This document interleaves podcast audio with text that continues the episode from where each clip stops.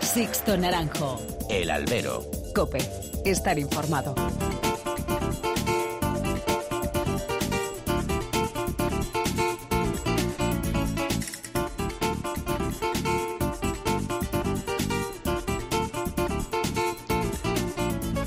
¿Qué tal? Muy buenas y bienvenidos a esta nueva emisión del Albero, la última de este año 2018. Esta cita con los toros que tenéis todas las semanas aquí en cope.es. Han recibido un cordial saludo de quien nos habla de Sixto Naranjo en nombre de todo el equipo que hace posible este programa. Concluye, como decimos, este 2018 y la fiesta termina en el foco político una vez más. Durante estas últimas semanas hemos estado hablando del apoyo de Vox a la tauromaquia, de la tibieza del PP, por el qué dirán, de las distintas posturas del PSOE, del pasotismo de Ciudadanos y de los ataques de Podemos. Bueno, pues este fin de semana escuchamos al ministro de Fomento, a José Luis Ábalos, cargar contra esa España casposa en la que todos, dice, tienen que ser toreros o cazadores. Toma ya lo que dice el hijo del carbonerito, ese novillero conquense que no llegó a nada y al que se motejaban del torero rojo. Ese mismo ministro que no hace mucho se paseaba ufano él por los callejones de las plazas de toros siendo secretario de organización de un partido cada vez menos socialista, menos obrero y menos español. Y como decimos, siempre en el callejón. En Valencia se le vio por fallas. En los Sanfermines de Pamplona no dudó en anudarse el pañuelico rojo al cuello y en las ventas la Fundación del Toro de Lidia le invitó a ver una corrida de toros de la Feria de San Isidro. Quizá la Fundación debería reconsiderar su postura de querer fotografiarse con la progresía antitaurina y apoyar más a quienes sí defienden la fiesta. Las poses a veces conllevan estos petardos. Ábalos y el PSOE vuelven a atacar a dos sectores como son la caza y la tauromaquia que a tantas personas engloban. Ni entienden su importancia antropológica, ni la cultural, ni tampoco la económica. Dos sectores que ayudan al tejido social de nuestra España rural, del que algunos están tan alejados. El PSOE sigue sin entender de lo que aquí nos preocupa. La tauromaquia está muy por encima de ideas y de banderas políticas y se equivoca en atacar sin piedad a unas sabiendas de que puede molestar y ahuyentar a una parte importante de su electorado. Luego, pues no entienden que ocurran cosas como las de Andalucía. Comenzamos. Sixto Naranjo. El albero. Cope. Estar informado.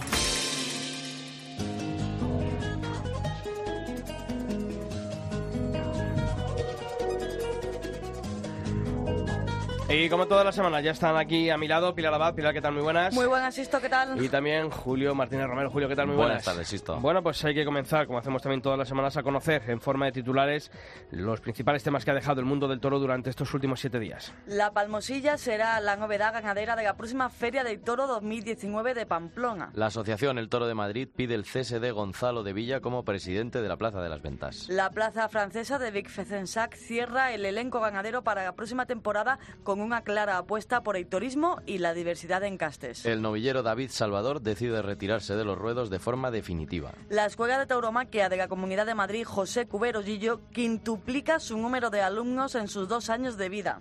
Y en el capítulo de apoderamientos, Pablo Saugar Pirri deja el traje de plata para gestionar la carrera del diestro albaceteño Andrés Palacios y Mariano Jiménez entra en el equipo de apoderamiento del novillero Ángel Tellez. Y como hacemos también todas las semanas, abrimos capítulo mm, para vosotros, para conocer vuestras opiniones. Sabéis que nos podéis hacer llegar esas opiniones a través de distintos medios de mails y de redes sociales, Pilar. Empezamos por los correos. eh, podéis hacerlo en albero.cope.es o en toros.cope.es. En Facebook nos buscáis como Albero Cope y en Twitter arroba Albero Cope. Bueno, pues hemos querido conocer qué se ha dicho en esas redes sociales en estos últimos días sobre ese elenco ganadero de la próxima feria del Toro de Pamplona y esa inclusión de la Palmosilla como principal novedad. Pues dice Martín de los Ríos que, bueno, daba la enhorabuena a la ganadería de la Palmosilla por estar el próximo año en Pamplona. Mucho trabajo y mucha dedicación, así que dice que se merecían estar. El más crítico es Santos Rubio, que cree que la ganadería de la Palmosilla no ha hecho méritos para estar en una feria taurista como es la de San Fermín. Y José Antonio Parras decía que no deis tantos palos a lo de la Palmosilla en Pamplona porque dice que para él le dio una de las mejores corridas del año pasado en Sevilla. Pues ahí están vuestras opiniones. Seguiremos leyendo muchas más aquí en el albero.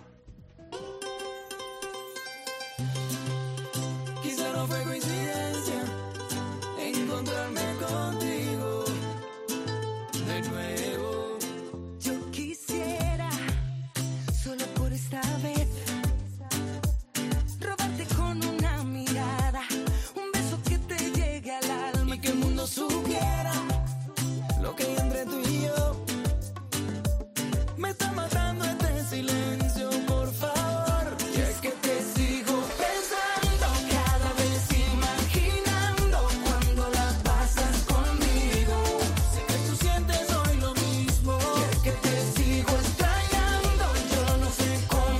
Estábamos aquí diciendo, es verdad, que ya se nos va un poco la pinza, no sabemos si es esta temporada, es este año, porque ya estamos ahí en el, A en el camino umbral, ahí, a medio sí. camino entre, entre dejar el Después llegamos al 2018. 2019 y ponemos siempre que 2018, que es lo que suele pasar, es lo que suele pasar. Bueno, pues eh, ahí estamos, ¿no? Diciendo adiós a este año y ya dando el, eh, bueno, pues el saludo a este nuevo 2019 que, bueno, pues en el mundo del toro ya nos está dejando noticias de cara a esa próxima temporada y una, la hemos comentado en nuestros eh, titulares, el debut de un hierro en la Feria del Toro de Pamplona, que como siempre madruga, ya tiene las ganaderías reseñadas y elegidas para esa Feria del Toro de 2019.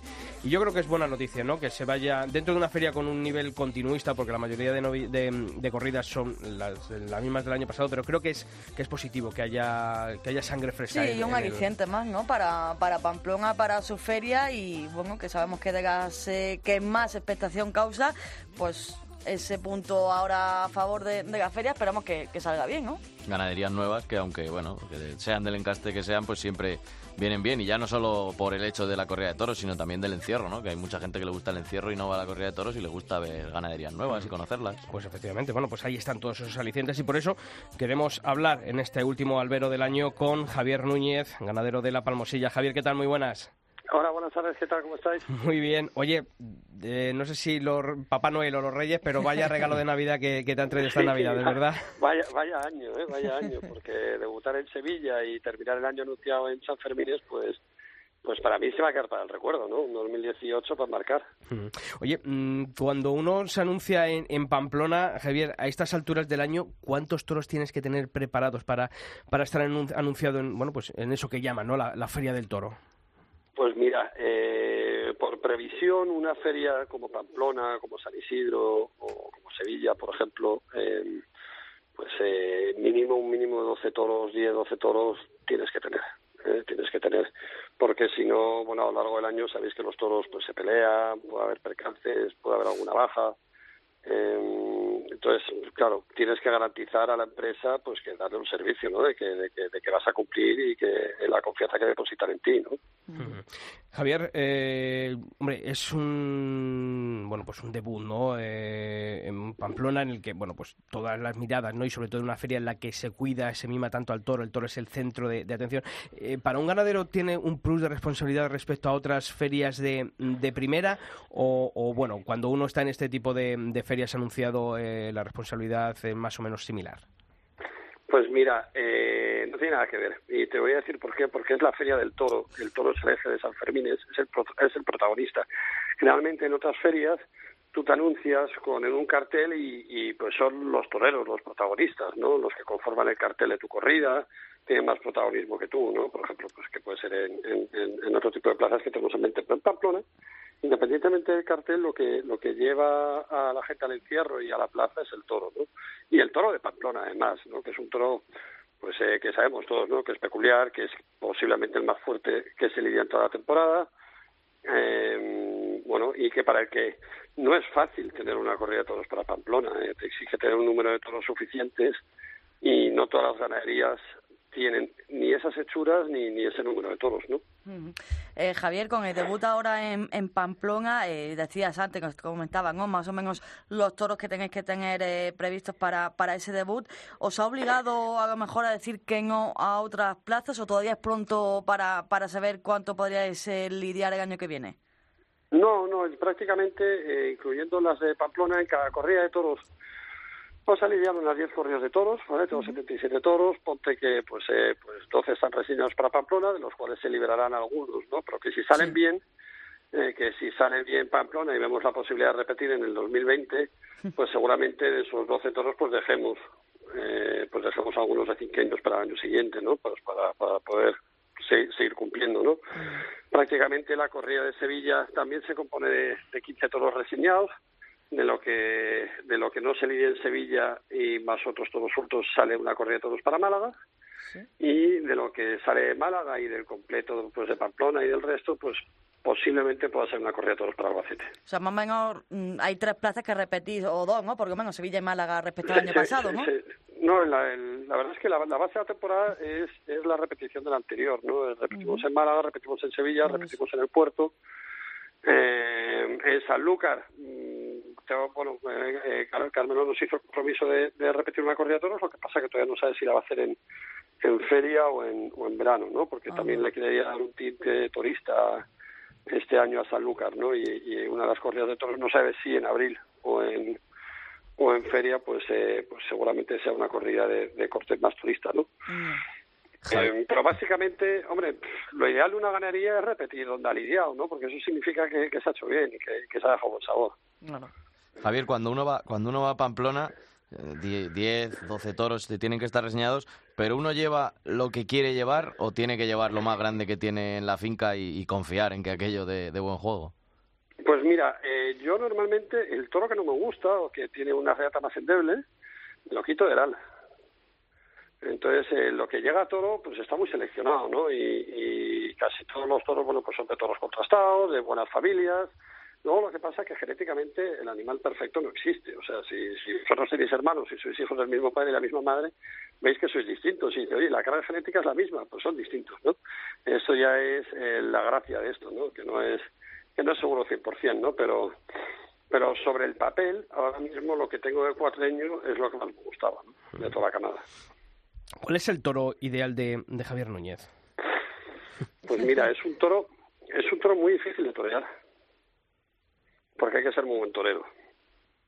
Y, me voy a explicar, es un toro que el, ideal mío es un toro que se entregue mucho en los engaños, que sea muy susceptible a cuanto más se la acaricia mejor embiste, que salga de los vuelos mejor de lo que entró, que tenga viveza, que, que repita, que se quiera comer la muleta, esa, esa forma de, de vestir que tú ves que el toro no, es pasador, sino que va empujando y va comiéndose el engaño, ¿no? Y que es donde está la profundidad, es donde está yo creo que la transmisión en el toreo, ¿no? Ese es el ideal. Lo que pasa es que unas veces me paso y otras no llego. Y muy pocas veces acierto, pero cuando acierto, pone a todo el mundo de acuerdo. Quizá la corrida de Sevilla, esa de la que hemos, estábamos hablando, mm, ha sido un poco tapabocas para muchos y, sobre todo un gran refrendo a ese trabajo que hay detrás de, de estar de una ganadería.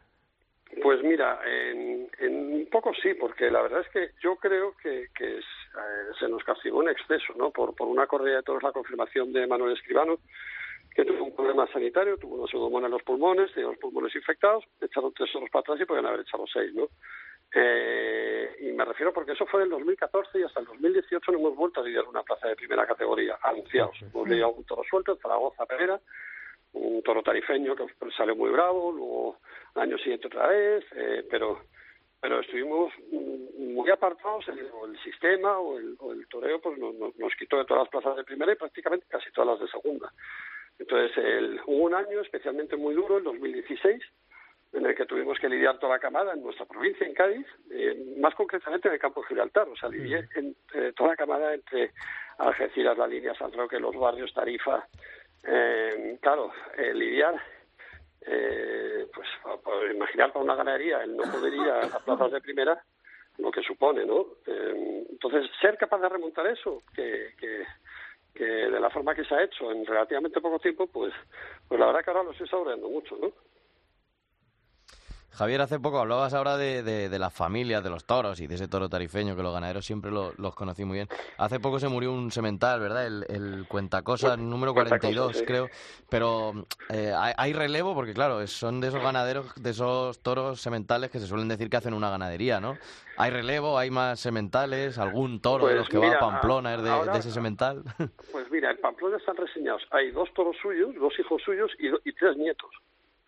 ¿Vale? O sea, van, van tres hijos de un hijo suyo de 42 y van dos de 42. Y luego el toro lo que ha dejado es mucha impronta también en vacas, porque claro, si la ganadería tiene 338 vacas, a día de hoy 61 son suyas, ¿no? O sea, que es un porcentaje bastante alto. Eh, pero ahora mismo, por ejemplo, el toro estrella que tengo es un toro que es, genéticamente es muy parecido a Cuentacosas, porque es hermano de padre, pero en vez de ser hijo de la madre es hijo de la abuela.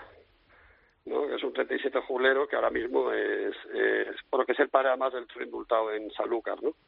Eh, que, que ese toro ha cogido un protagonismo tremendo en la ganadería, ¿no? Javier, eh, has comentado, eh, de este- o sea, la muerte de ese toro nos enteramos por, por las redes sociales. Es Ah, algo, estábamos ahí con la pregunta, ¿no? Eh, eh, le has dado muchísima importancia, ¿no? Te cerraron la cuenta, incluso has, has tenido que, que volver a partir de, de cero, eh, pero tú has visto, ¿no? Desde el principio habéis sido pioneros allí en la Palmosilla de la importancia, ¿no? Que tiene para la difusión. Muchas veces hablamos, ¿no? De todos esos ataques que, que recibimos eh, los taurinos, que recibe la tauromaquia, y muchas veces es por desconocimiento. Y tú, ¿no? La labor que muchas veces haces es intentar explicar, ¿no? La pasión que hay en el campo bravo, eh, la pasión que hay por el animal, el amor que hay por el toro a través de, de esos cauces, ¿no? Pues sí, además me, la verdad que, que me enorgullece haber roto una lanza, ¿no? Un esto y que ahora pues muchos compañeros, muchos ganaderos pues sigan sigan enseñando y además que hacen cosas fantásticas. Hay, hay cuentas de, otras ganaderías que a mí me encanta seguirlas, me encanta lo que ponen, ver las fotos que, que, que ponen, los vídeos, como explican, ¿no? Y aprendo mucho de ellos. yo creo que que la clave del torero, como bien decía Víctor Barrio, no es defenderlo, es enseñarlo, ¿no? Y hoy estamos en una sociedad que es muy urbanita, que no conoce prácticamente el campo, hay hay niños de ciudad que le preguntas de dónde nace el pollo y te dice que en Mercadona, ¿no? Y, y claro, no, eso eso me parece un... Sí, no, No, reímos, es pero verdad, es verdad. es verdad. Es, que- es Sí, que es sí. realidad, o sea, es que es realidad. Entonces, yo encuentro que, que bueno, pues que hay que enseñarlo. Y, y lo que más, cuando no- tuve el ataque de los antitaurinos y me cerró Instagram la cuenta por denuncias masivas, eh, de antitaurinos, en el fondo es un orgullo, porque me vieron peligroso para ellos, me vieron para su discurso, me vieron con algo que hay que tapar, una verdad tan grande que, que, que hay que eliminar, ¿no? Entonces, por la censura de ellos y su dogmatismo, pues eh, pues se fijaron en mí y, me atacaron en banda, con lo cual la verdad es que me dio mucho mucha moral para seguir, ¿no? Y decir, oye, pues me parece que lo estoy haciendo bien, ¿no? Pues a seguir haciéndolo bien, Javier, darte la enhorabuena por este 2018 y toda la suerte del mundo en ese 2019 a esas plazas, esas ferias donde vais a estar. Así que todo el ánimo del mundo, ¿de acuerdo? Muchísimas gracias, un fuerte abrazo. Un fuerte abrazo, Javier. Feliz año. Igualmente.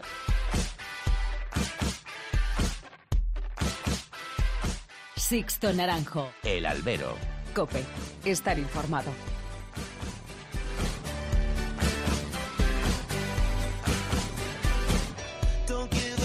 Y ya sabéis que aquí en nuestra web en cope.es barra toros no descansamos ningún día de la semana y que actualizamos esa sección taurina con todas las noticias que deja la actualidad del mundo del toro. Y ese repaso esas noticias más importantes de estos últimos siete días lo vamos a comenzar conociendo o completar ese elenco ganadero. Ya sabemos que va a ir la Palmosilla, pero ¿qué más ganaderías van a ir a Pamplona, Pilar? Sí, además acabamos de escuchar al, ganadero de Gapalmosilla, Javier Núñez, eh, pues además eh, pues van a estar casi la misma ganadería del año pasado. Repiten Jandilla, Puerto de San Lorenzo, Miura, Victoriano del Río, Cebada Gago, José Escolar y Núñez del Cubillo. Y la única baja respecto a 2018 es la de Fuente Imbro. Y nos vamos hasta Francia porque allí en Big Fesensac también tienen ganaderías para su feria de Pentecostés, Julio. Sí, para las tres corridas se han reseñado astados de los hierros de Pedraza de Yeltes, Dolores Aguirre y Cebada Gago, mientras para la corrida concurso de ganaderías, que ya son 18 ediciones, se van a lidiar astados de las ganaderías de Saltillo, La Quinta, Partido de Resina, Payés Mailán, Flor de Jara y Los Maños, y la novillada picada será del Retamar. Y nos vamos ahora hasta Colombia, porque allí se han presentado este lunes los carteles de la temporada de la Santa María de Bogotá. Empieza el domingo 10 de febrero con una corrida de Juan Bernardo Caicedo para el Juli, Luis Bolívar y Roca Rey. El 17 de febrero, domingo también, serán toros de Mondoñedo para Fernando Robleño, Octavio Chacón y Juan de Castilla. Y termina la temporada de la Santa María de Bogotá el domingo 24 de febrero con toros de Ernesto Gutiérrez para Enrique Ponce, Sebastián Castela y Ramsés. Y este sábado, 22 de diciembre, se celebra en Illescas, en la Plaza Toledana, el festival llamado de la Lotería, cuyos beneficios van a estar destinados a los damnificados por las riadas sufridas en la también localidad toledana de Cebolla. Daniel Herrero, empresario de espectáculos taurinos Macondo Universal, nos habla de los preparativos de este festival. Pues muy bien, la verdad que hay mucho ambiente en la zona y, fuera de la zona. Mucha gente de Madrid nos está llamando, de Toledo. O sea, yo preveo una buena entrada, aún quedan los días más fuertes de venta, pero yo preveo que, que va a haber una buena entrada y sobre todo muy buen ambiente. Es un día muy especial para todo el mundo, el día de la lotería, a las puertas de Navidad.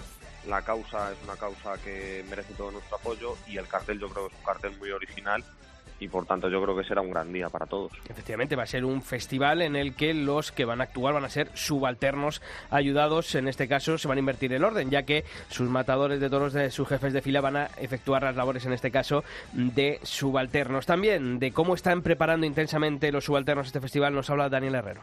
Sí, ya te decía que el, el, cartel es muy original y bueno, la verdad que el compromiso de todos ellos, de Carretero, de Miguel Martín, de Rafa González, de Sergio Aguilar, de Borja Baena, pues eh, la verdad que el, su compromiso es, total, ¿no? Se están preparando como si fuesen prácticamente a, reaparecer, ¿no? Y eso pues te da muestra de, la vergüenza torera que tienen y, del compromiso con la causa y con su profesión, sobre todo. Y hablamos ahora de un buen dato para el futuro. La Escuela de Tauromaquia de la Comunidad de Madrid, José Cuberollillo, ha quintuplicado su número de alumnos en dos años de vida. Se ha pasado de 23 a un centenar de jóvenes que diariamente se desplazan hasta allá, hasta la Plaza de las Ventas, para recibir clases a cargo tanto del claustro de profesores permanente como de distintas personalidades y profesionales del mundo taurino que, bueno, que aportan su, su colaboración. Como novedad del curso académico 2017-2018, la Escuela de Tauromaquia de Madrid incorporó un atractivo programa de clases teóricas de hasta 108 horas lectivas que va a continuar en el próximo curso. Pilar, acaba el 2018 y como todas las semanas continúa ese baile de apoderamientos del que hablamos siempre. Pues esta última semana hemos sabido que Pablo Saugar Pirri deja el traje de plata para gestionar la carrera del diestro albaceteño Andrés Palacios. Además, Mariano Jiménez entra en el equipo de apoderamiento del novillero Ángel Tellez y además junto a Tellez continuará también José Antón Josete. Y como hacemos también todas las semanas, tenemos que abrir capítulo para vosotros, para todas las peñas y asociaciones taurinas que con la llegada del otoño y sobre todo ya del invierno que va a comenzar, arrancáis, bueno, pues esas eh, actividades con las que mantenéis viva la llama de la afición. Para hacernosla llegar, os recuerdo como todas las semanas, dos correos electrónicos, albero.cope.es y toros.cope.es, Julio, por ejemplo. Sí, una habitual. La Unión de Abonados y Aficionados Taurinos de Madrid ha cerrado una nueva edición de sus encuentros desde la Unión. Se van a celebrar los domingos 13, 20 y 27 de enero a las 12 del mediodía en la sala bienvenida de la Plaza de Toros de las Ventas. Los invitados van a ser Vitorino Martín y su hija Pilar, la Unión de Mayorales y Vaqueros del Campo Bravo y el ganadero Adolfo Martín. Bueno, esos van a ser los protagonistas de estos encuentros. Pues allí, a las 12 del mediodía, los domingos 13, 20 y 27 de enero. Yo recuerdo, albero, arroba cope.es y toros, arroba cope.es todas las actividades de vuestras peñas aquí en el albero. Seguimos.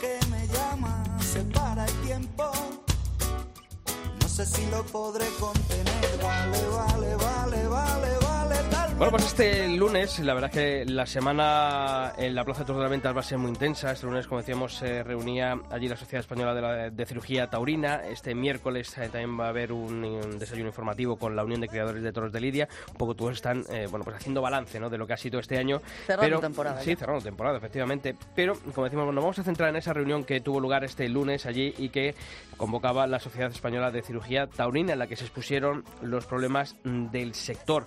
Una reunión en la que, bueno, pues expusieron, ¿no? Diversos, diversos problemas que, que atañen a, a las enfermerías, al cuidado, a muchas veces el intrusismo que, que hay en, también en ese ámbito, ¿no? Que parezca mentira y sobre todo cuando estamos hablando de, de la salud y de la, de la seguridad médica de los eh, que se ponen delante de un toro en un festejo taurino, pues hubo cosas en las que por lo menos a mí me, me hicieron Sí, ¿no? Y preocuparme. además ¿eh? yo creo que, que, bueno, el ejemplo más reciente, ¿no? De lo tuvimos, ¿no? Cuando esa grave cornada de José Tomás en Aguascalientes, cuando a partir de ahí también, no es que se pusiera en duda pero sí que se tomó muy en cuenta, ¿no? Lo que estaba ocurriendo en las plazas de toros debido a, a la profesionalidad del equipo médico y también cómo estaban algunas enfermerías y sobre todo las plazas estas de menor categoría, con qué recursos cuentan. Y yo creo que a partir de ahí empezó un poco ¿no? el run run y, y poquito a poco en algunas plazas se tenga en consideración. Pero es verdad y es cierto que falta mucho por hacer. Hay trabajo, hay trabajo por hacer. Enfermerías cuando hay enfermerías, porque muchas veces que le pregunten a Manuel Escribano, a David Mora, dónde los eso. operaron y cómo los ¿Y operaron. cómo los operaron? ¿Y, y qué tuvo que ocurrir ¿Y después? quién los operó? ¿Y quién los operó? Hasta que luego, gracias a Dios, pasó lo que pasó. Bueno, pues para hablar y para analizar el futuro de la cirugía taurina contamos en el albero de esta semana con el secretario de esta entidad, el doctor Enrique Crespo. Doctor, ¿qué tal? Muy buenas. ¿Qué tal? Buenas tardes, ¿cómo están? Muy bien, lo primero, muchísimas gracias por atender la llamada de- del albero y de la cadena COPE. Y segundo, le tengo que, que preguntar, ¿no? A mí, hombre, no es que me quedase muchas dudas, pero sí que es verdad eh, que como exponían ayer en la Plaza de Toros de las Ventas, eh, hay trabajo por hacer, ¿no? Hay cosas que están muy bien, pero hay otras en las que todavía hay que mejorar. Siempre podemos mejorar en todos los sentidos de la vida, ¿no? Yo también dije ayer que, que a día de hoy la, la, la práctica de la cirugía taurina en general, en, hablo de España, pues está mejor que nunca. De hecho, presentamos un trabajo que, se, que hemos hecho de los festejos con profesionales del toreo, con los toreros, en el año 2016 y nos atrevemos a decir que el 70% de todos los festejos con toreros que se celebraron ese año en España tuvieran una buena cobertura sanitaria. Evidentemente hubo un 30% que no, calculamos que hubo un 30% que no.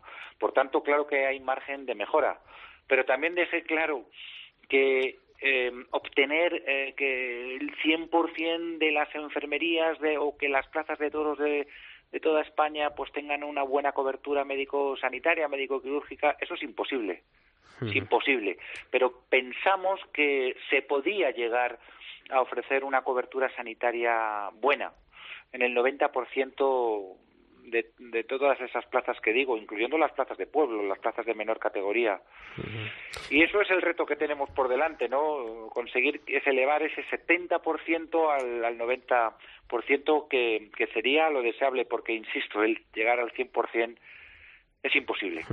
Eh, ¿Cuál sería el, el mayor bueno reto al, al que tienen que, mm, que enfrentarse ustedes, ¿no? O, o como Sociedad Española de, de Cirugía Taurina? ¿Cuál es el, el ámbito o el campo en el que habría que avanzar un poquito más eh, concretamente? El, a lo Pues, mejor las duda- enfermerías móviles. eh, Vamos a ver, mm, sin duda, am, creo, creo que el mayor problema que existe ahora mismo a día de hoy y, y en el futuro posible- posiblemente, si no se toman las medidas oportunas, será más grande.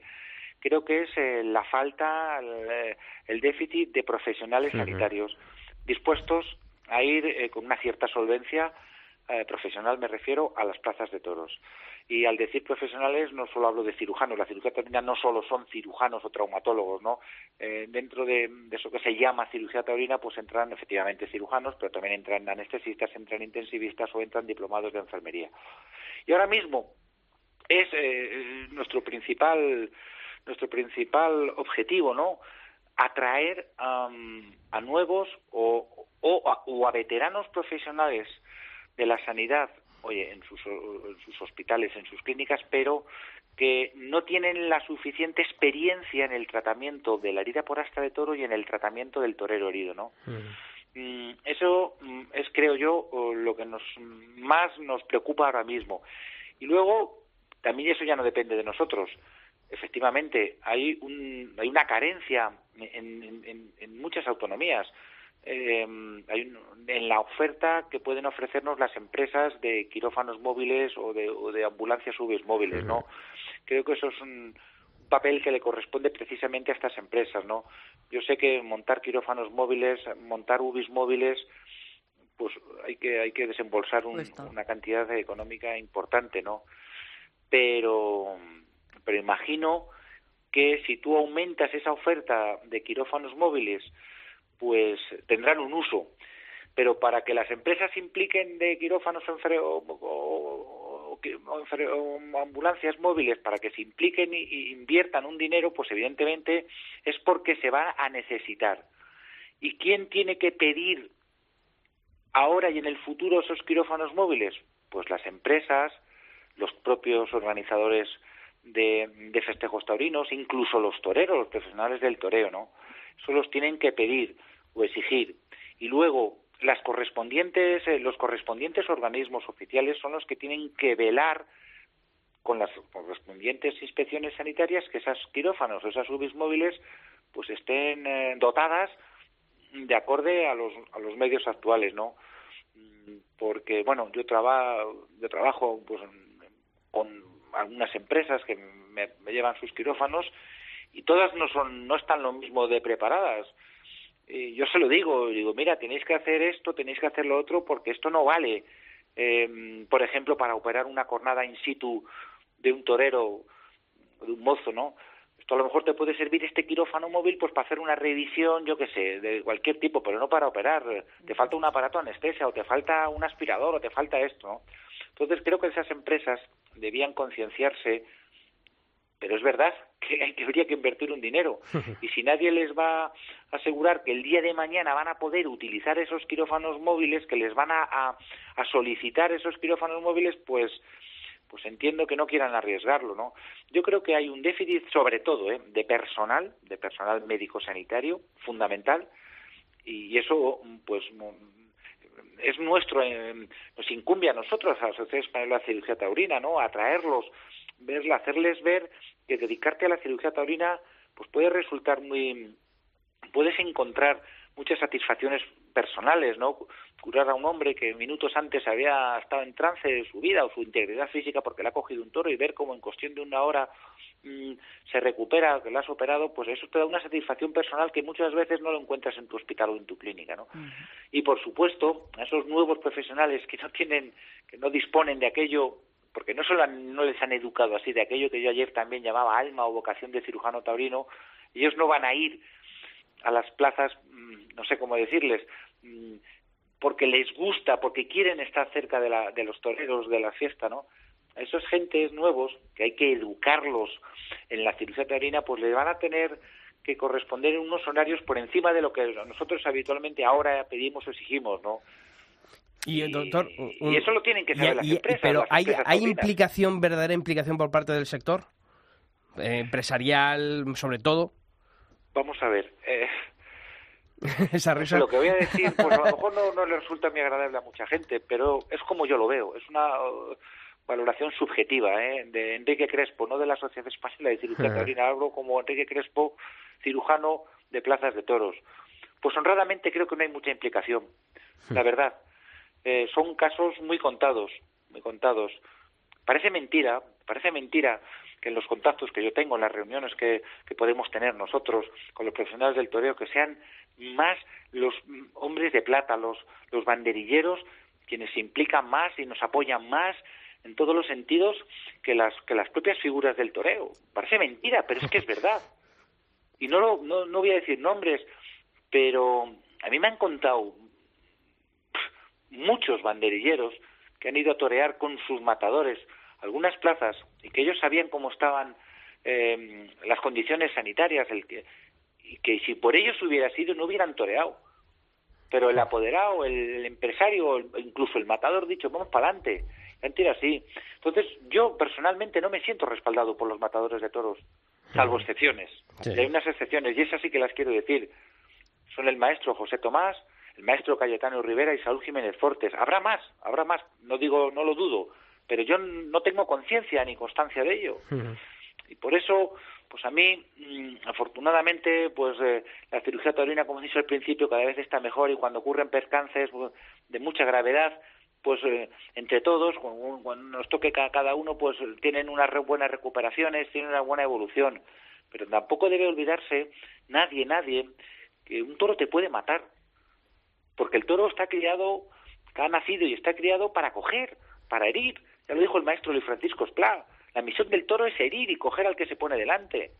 Y eso parece que pues, lo hubieran olvidado muchos profesionales. Mm, por supuesto que, que, no hablo de los eh, tristes fallecimientos recientes de, de, de, de, estos del matador, de Iván Fandillo, de Víctor Barrio, que, que estoy seguro que eran jornadas que no se pudo hacer nada, ¿no? Pero también creo, tengo la impresión de que hay determinados fallecidos en festejos populares en años anteriores que se hubieran podido evitar. Creo. No conozco ni mucho menos todos los casos, pero conozco alguno. Entonces, mmm, o lo, aquel pobre chico Renato que, que falleció Sí, en Sí. Perú. en Perú, me parece, hace tres años, con una rotura de una arteria femoral. ¿Cómo un chaval puede mo- morir por una cornada en la arteria femoral a, día, en el siglo XXI? Son cosas que, que no me entran en la cabeza, eh, que no me cuadran, ni, ni médica ni éticamente.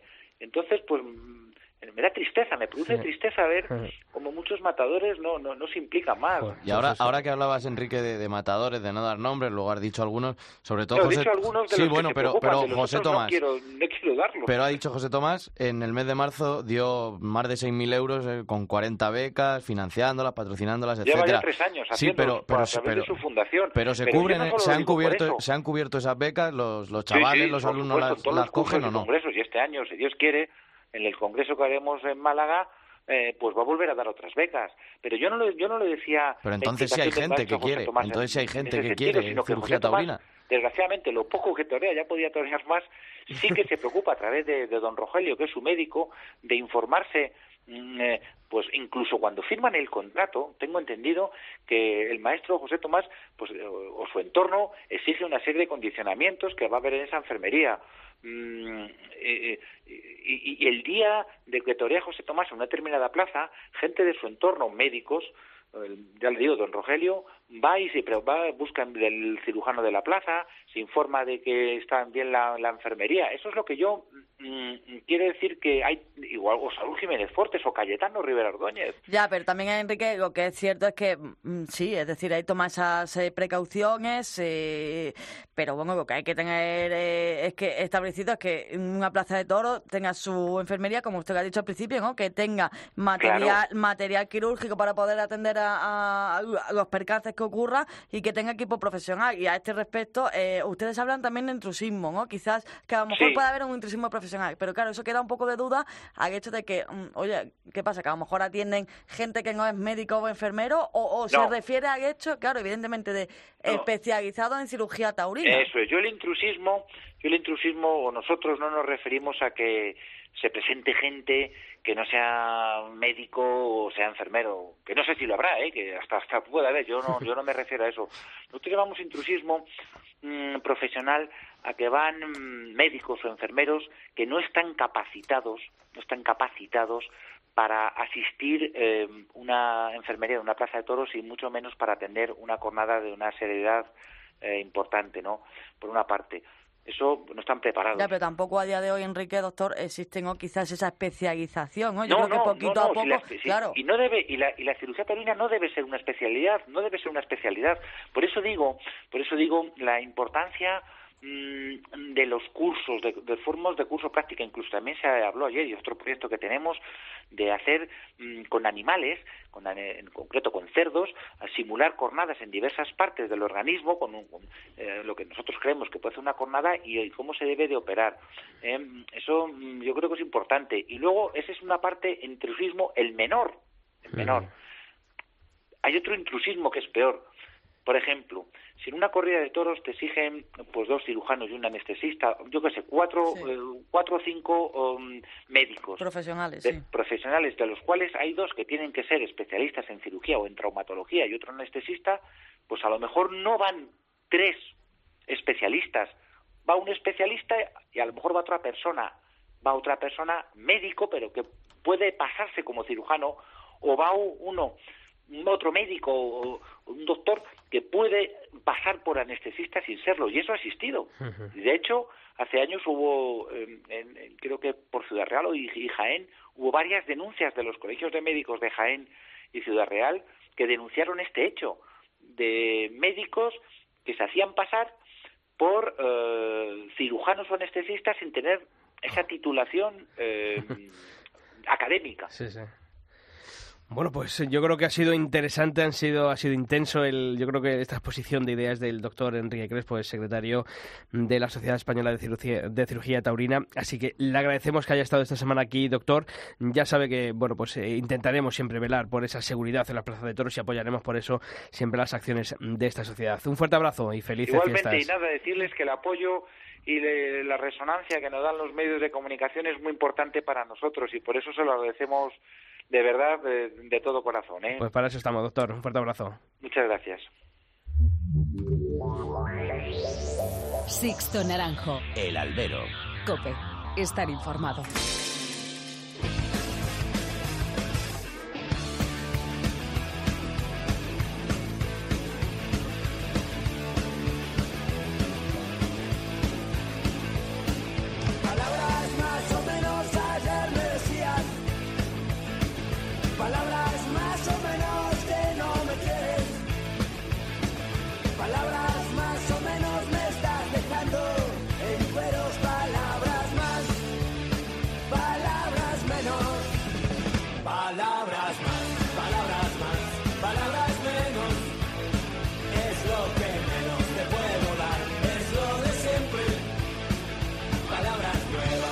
Bueno, pues hay que abrir tiempo de análisis. Esta última tertulia de 2018 aquí en el Albero. Eh, ha sido intenso. ¿eh? Fíjate lo del doctor que hemos seguido aquí a- hablando Sí, de porque además eh, yo creo que también hace poco ellos decían ¿no? que el toro mata, pues sí, claro que mata, ¿no? Y por desgracia estos últimos años lo, lo estamos viendo, ¿no? Y es un tema un poco delicado, ¿no? Yo decía y recordaba lo de José Tomás, es verdad, ¿no? Cuando puso un poco pues ese grave percance, ¿no? Y cuando esa preocupación que tiene, que es lógica, ¿no? El, el maestro.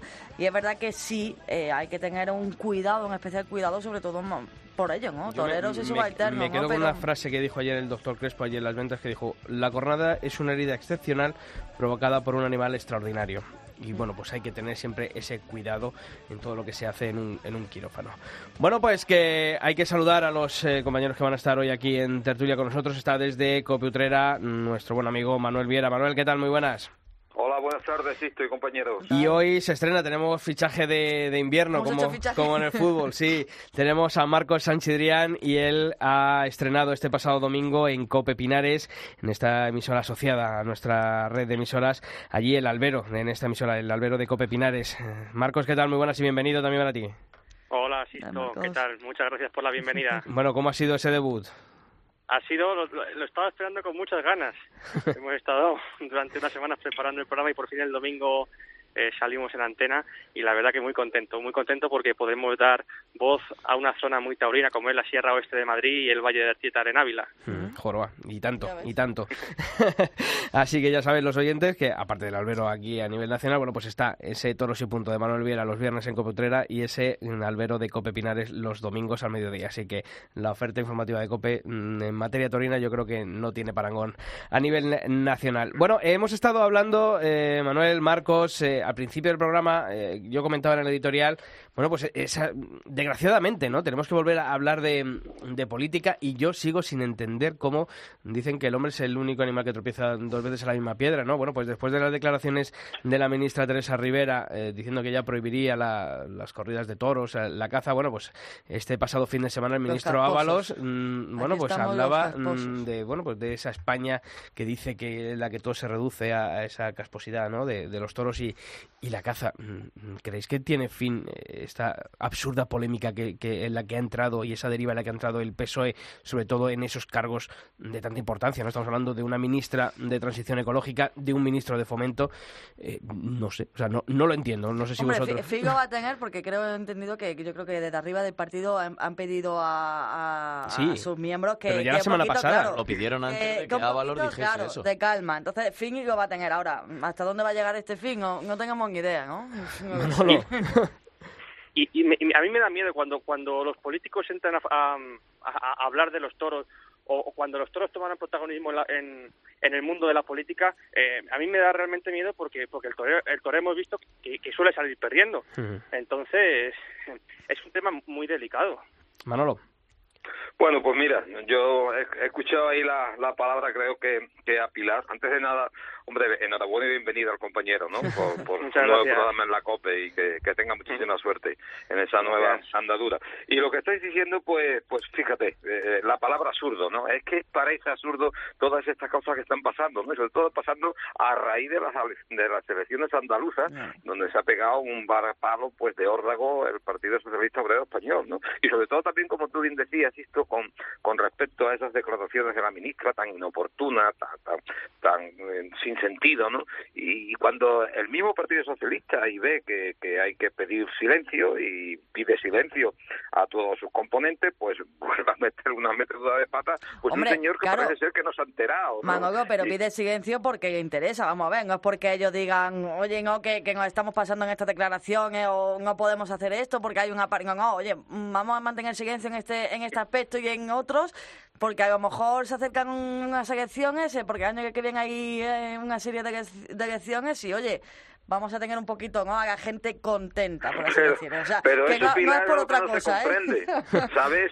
Pero eso que tú dices es lo que no se comprende. Claro. Pues si, si el partido en general pide silencio, evidentemente, sobre todo un poquito de, de, de- de estar un poquito más comedido, pues pues todo un ministro devuelva, vuelve a, a- a meter la pata diciendo pues una verdadera tontería. Y sobre todo un, ¿no? ata- un ataque tan gratuito sin venir a cuento, ¿no? Ah, exactamente, exactamente. porque- Yo no sé si esto es que él cree que con esto va a recuperar los votos perdidos en Andalucía porque hay una parte del electorado que piensa como él o es o, o- es que no lo entiendo, es que son cosas es que es que porque mira lo que está pasando en Sevilla que, que al estar lo- lo- lo- los todos como tú bien decías estos metidos ahora en toda la política, pues aquí en Sevilla eh, el portavoz de Izquierda Unida de- del Ayuntamiento de Sevilla pues le, le exige nada más y nada menos al alcalde de Sevilla que, que meta un un- una consulta una consulta en, en Sevilla para para declarar la fiesta a Sevilla como fiesta como como ciudad antitaurina.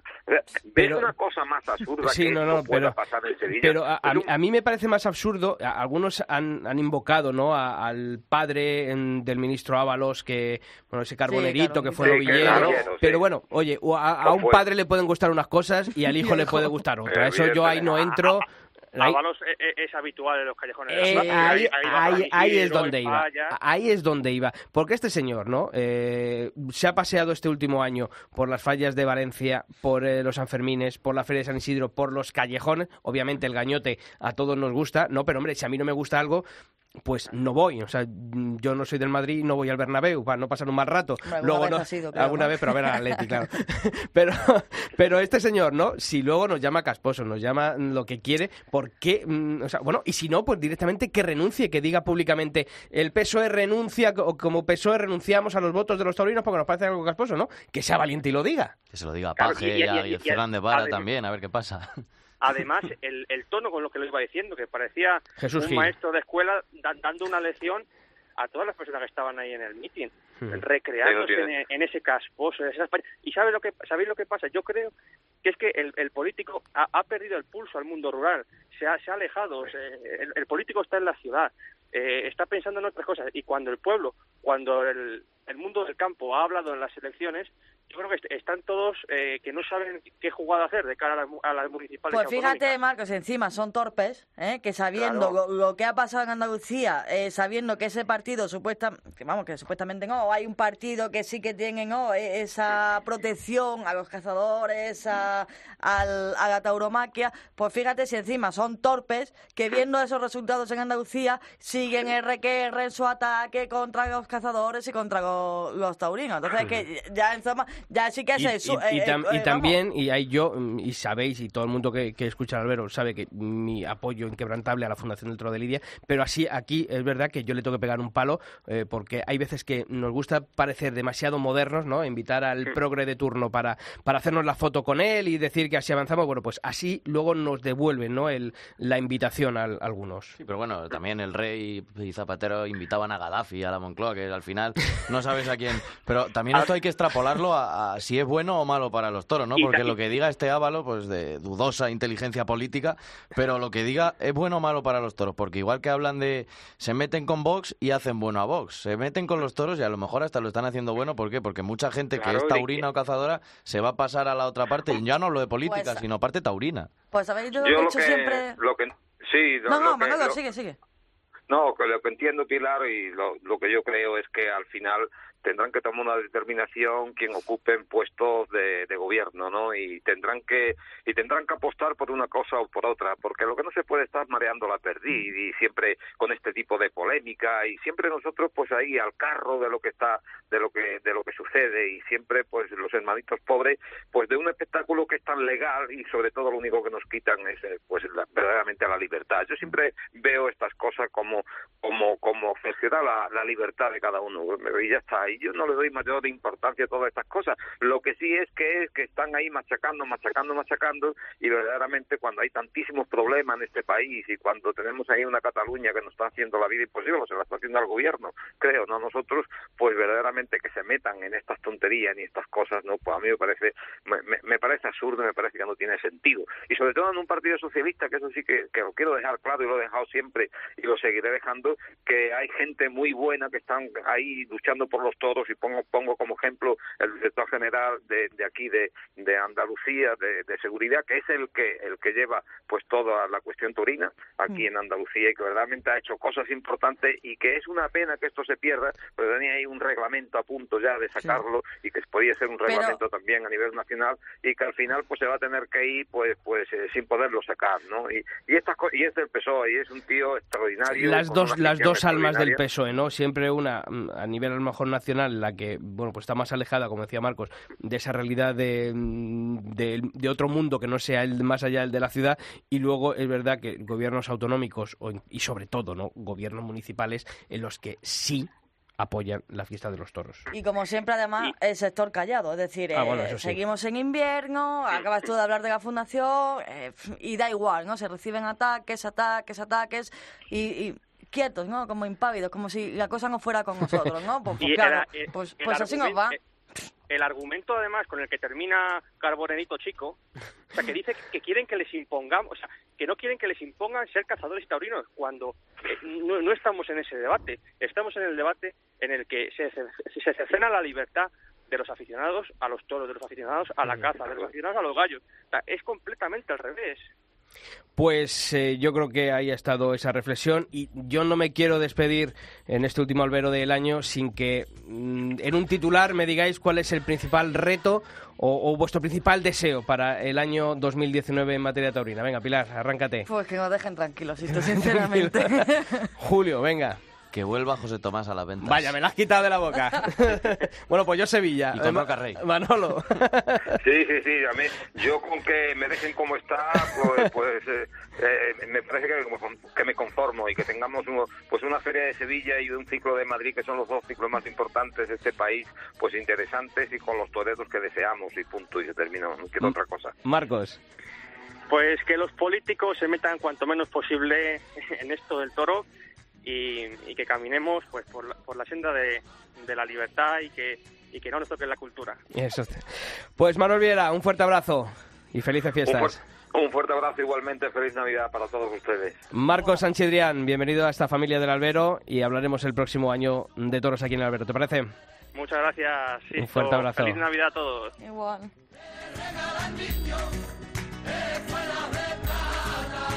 Bueno, pues hasta aquí este 2018 el Otaurino. Nosotros, bueno, nos vamos a tomar unos, unas semanitas de descanso. ¿Te parece, Pilar? Me parece estupendo, A sí. Julio no le pregunto porque tú tienes que, tienes que aprobar. ¿no? Sí, Pero ya- pero bueno, también habrá que También des- habrá que descansar, desaprobar. Bueno, pues nosotros volveremos el martes 15 de enero, así que lo que deseamos a todos nuestros oyentes, ¿verdad?, es que pasen unas felices fiestas y que le traiga el Otaurino y en lo personal lo mejor ese próximo año. Que sea así. claro. Que sea así. Pilar Abad, felices fiestas. Feliz año, Sisto. Julio Martínez, también para ti. Feliz año y como dice Lorenzo, valor y al toro. Valor y al toro, pues eso es lo que queremos todos para ese 2019, ese toro de 2019. Y a todos vosotros, pues ya sabéis, aunque eso sí, la información taurina continuará a diario en nuestra web, en cope.es barra toros. Felices fiestas, feliz año 2019.